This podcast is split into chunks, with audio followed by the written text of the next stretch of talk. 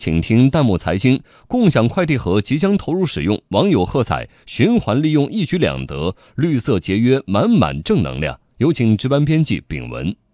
你还记得收到过多少快递盒吗？是不是也担心过环保问题呢？今年双十一来临前，电商们纷纷试水绿色物流。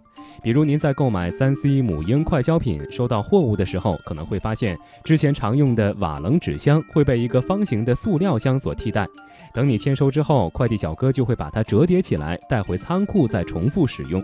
预计一个这样的快递盒使用寿命可以达到一千次以上。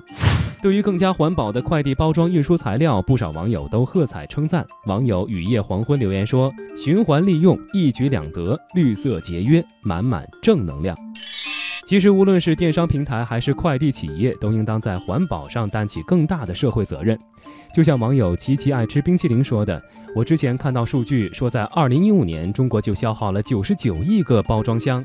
想想这个惊人的数字吧，就知道循环利用的必要性了。”不过，也有网友担心快递盒回收会在接收快递时造成不便。网友小芳姑娘就担心说：“我不在家或者在其他地方代收时，这个共享快递箱是不是就不大可行了呢？”对此，不少网友建议可以通过奖励的方式鼓励环保行为。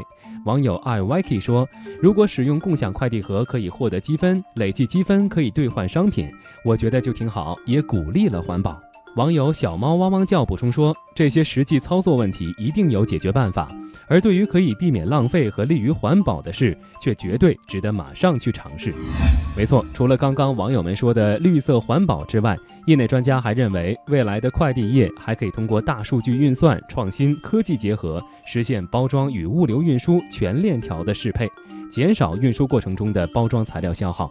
我们也期待未来的快递业能够更加的智能、环保、绿色。欢迎大家关注微信公众号“弹幕财经”，把您感兴趣的话题推荐给我们，或者发表您的观点，参与留言互动。我们将选择有价值、有意思的内容在节目中播出。